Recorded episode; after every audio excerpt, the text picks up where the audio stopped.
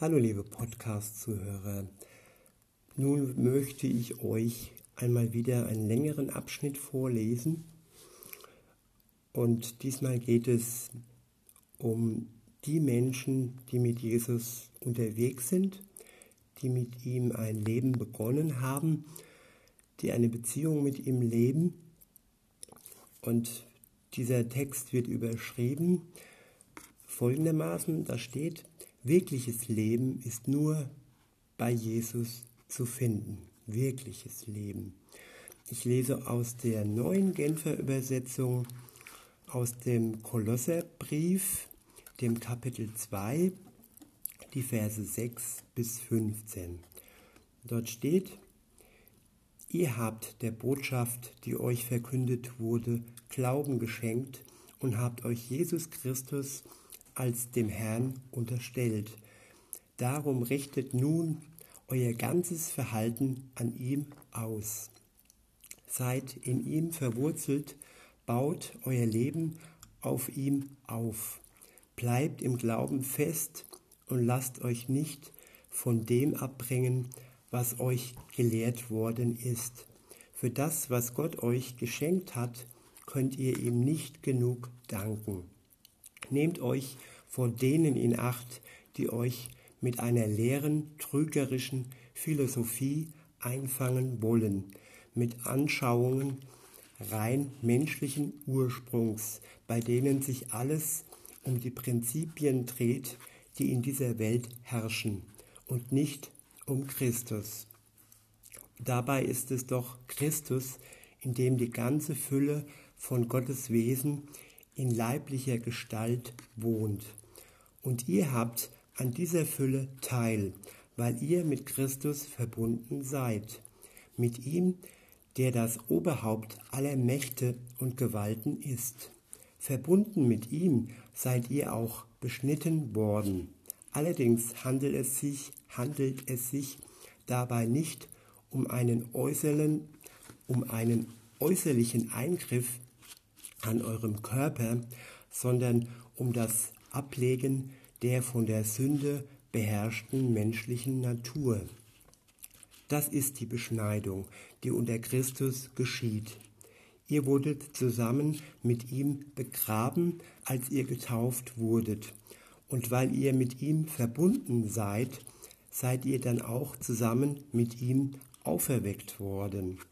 Denn ihr habt auf die Macht Gottes vertraut, der Christus von den Toten auferweckt hat. Ja, Gott hat euch zusammen mit Christus lebendig gemacht. Ihr wart nämlich tot, tot aufgrund eurer Verfehlungen und wegen eures unbeschnittenen, sündigen Wesens. Doch Gott hat uns alle unsere Verfehlungen vergeben. Denn den Schuldschein, der auf unserem Namen ausgestellt war und dessen Inhalt uns anklagte, weil wir die Forderungen des Gesetzes nicht erfüllt hatten, hat er für nicht mehr gültig erklärt. Er hat ihn ans Kreuz genagelt und damit für immer beseitigt. Und die gottfeindlichen Mächte und Gewalten hat er entwaffnet und ihre Ohnmacht vor aller Welt zur Schau gestellt. Durch Christus hat er einen triumphalen Sieg über sie errungen. Ich lese nochmal Vers für Vers und sage euch dazu meine Gedanken. Äh, der erste Vers, ihr habt der Botschaft, die euch verkündet wurde, Glauben geschenkt und habt euch Jesus Christus als den Herrn unterstellt. Darum richtet nun euer ganzes Verhalten an ihm aus. Der Anfang eines Glaubens ist, dass man der Botschaft, die in der Bibel festgeschrieben steht und die Gott Wort für Wort durch seinen Geist eingegeben hat, Glauben schenkt. Das ist der erste Schritt, dass man dem Wort Gottes Glauben schenkt.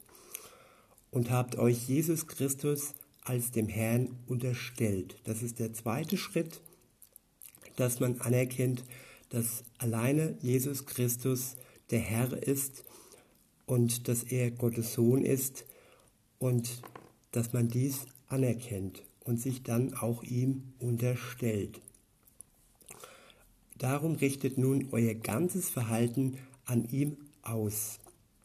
Also er ist unser Vorbild und unser Verhalten sollte nach ihm ausgerichtet sein. Weiter geht es. Seid in ihm verwurzelt, baut euer Leben auf ihn, auf ihm auf. Bleibt im Glauben fest und lasst euch nicht von dem abbringen, was euch gelehrt worden ist. Für das, was Gott euch geschenkt hat, könnt ihr ihm nicht genug danken. Seid in ihm verwurzelt. Was bedeutet das?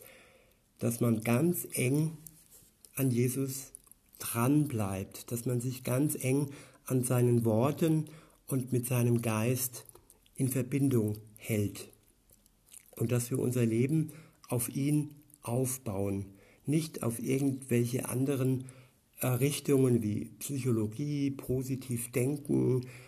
Und äh, es gibt ja oftmals so ein Mischmasch, dass man ein bisschen abergläubig ist, ein bisschen hiervon, ein bisschen davon.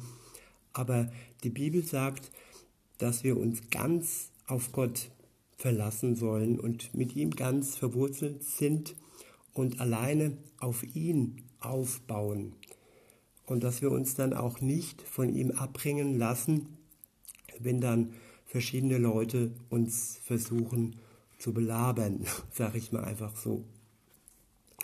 Und dann für das, was Gott uns geschenkt hat, können wir ihm nicht genug danken. Das ist ein riesengroßes Geschenk. Er schenkt uns das ewige Leben. Er schenkt uns Frieden, Liebe und angenommen sein. Er hat uns angenommen als seine Kinder. Wir sind seine Freunde und er hat uns befreit. Und dafür können wir, um, können wir ihm nicht genug danken. Weiter geht es. Da steht, nehmt euch vor denen in Acht, die euch mit einer leeren, trügerischen Philosophie einfangen wollen, mit Anschauungen rein menschlichen Ursprungs, bei denen sich alles um die Prinzipien dreht, die in dieser Welt herrschen und nicht um Christus. Welche Prinzipien sind das? Das sind Prinzipien, wo sich alles um das Ego dreht, dass man alleine immer nur den besten Gewinn hat und das auf Kosten des anderen.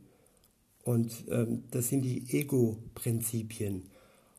Und ähm, ja, Gott hat uns geschaffen, dass wir füreinander da sind und dass wir nicht nur auf uns selbst und auf uns alleine schauen. Man sollte alles, alle Prinzipien in der Welt sollte man immer im Licht Gottes sich anschauen. Was möchte Gott und was sind das für Prinzipien und wem schaden sie vor allem? Also da steckt oftmals auch ein ein großer Schaden in diesen Prinzipien drin. Jo. Weiter geht's. Dabei ist es doch Christus, in dem die ganze Fülle von Gottes Wesen in leiblicher Gestalt wohnt. In ihm wohnt die ganze Fülle von Gottes Wesen. Und er war hier auf Erden in leiblicher Gestalt. Und er wird auch wieder kommen. Und weiter geht's. Und ihr habt an dieser Fülle teil, weil ihr mit Christus verbunden seid, mit ihm, der das Oberhaupt aller Mächte und Gewalten ist. Und das ist auch eine wunderbare Sache, dass Gott uns Anteil schenkt an dieser göttlichen Fülle, an seiner göttlichen Liebe, an seiner Gnade und, und dass er uns das alles schenkt und dass wir in dieser Fülle leben dürfen. Und weiter geht's. Und ihr habt, ähm, nee, da, verbunden mit ihm seid ihr auch beschnitten worden. Allerdings handelt es sich dabei nicht um einen äußerlichen Eingriff an eurem Körper, sondern um das Ablegen der von der Sünde beherrschten menschlichen Natur.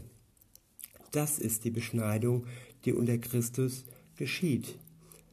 Dass wir all die Dinge ablegen, die wir vor dem Leben, wo wir mit Jesus zusammen unterwegs waren, äh, unser Leben haben bestimmen lassen. Die menschliche Natur, Egoismus, Streit, Krieg, Unfrieden, Hass, das sind die menschlichen Züge, die uns lange beherrscht haben. Und all dies können wir ablegen in der Kraft Jesus. Weiter geht's. Ihr wurdet zusammen mit ihm begraben, als ihr getauft wurdet. Und weil ihr mit ihm verbunden seid, seid ihr dann auch zusammen mit ihm auferweckt worden. Denn ihr habt auf die Macht Gottes vertraut, der Christus von den Toten auferweckt hat. Die Taufe ist praktisch ein Siegel für jeden Christen. Und das Untertauchen bedeutet das Sterben, das Begrabenwerden. Und das Auftauchen bedeutet das, die Auferstehung. Und das alles zusammen mit Jesus, der dies schon durchlebt hat. Er wurde begraben und er ist auferstanden. Und die Taufe ist dann, wie gesagt, wie ein Siegel, das uns das auch zusagt. Das Begrabensein des Alten und diese neue Schöpfung der Auferstehung und das neue Leben durch Jesus. Weiter geht's. Ja, Gott hat euch zusammen mit Christus lebendig gemacht. Ihr wart nämlich tot, tot aufgrund eurer Verfehlungen und wegen eures unbeschnittenen, sündigen Wesens. Durch Gott hat uns all unsere, doch Gott hat uns all unsere Verfehlungen vergeben, vergeben. Sie waren tot, tot durch die Sünde.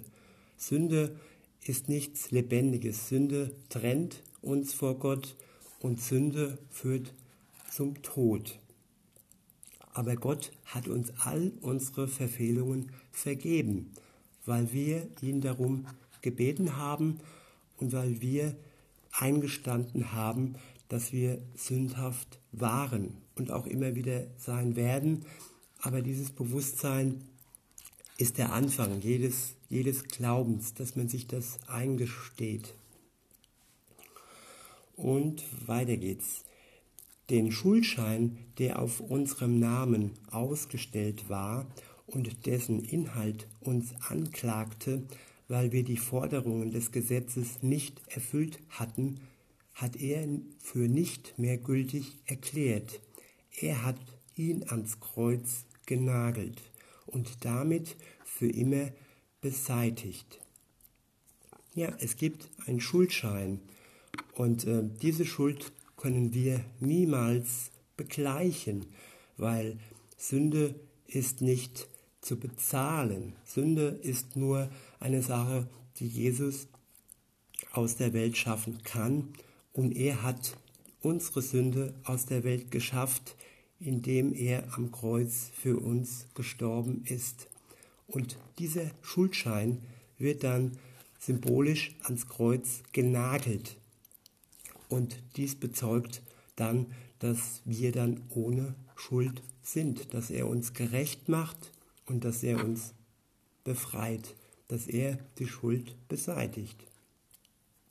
Und zum letzten Vers. Und die gottfeindlichen Mächte und Gewalten hat er entwaffnet und ihre Ohnmacht vor aller Welt zur Schau gestellt.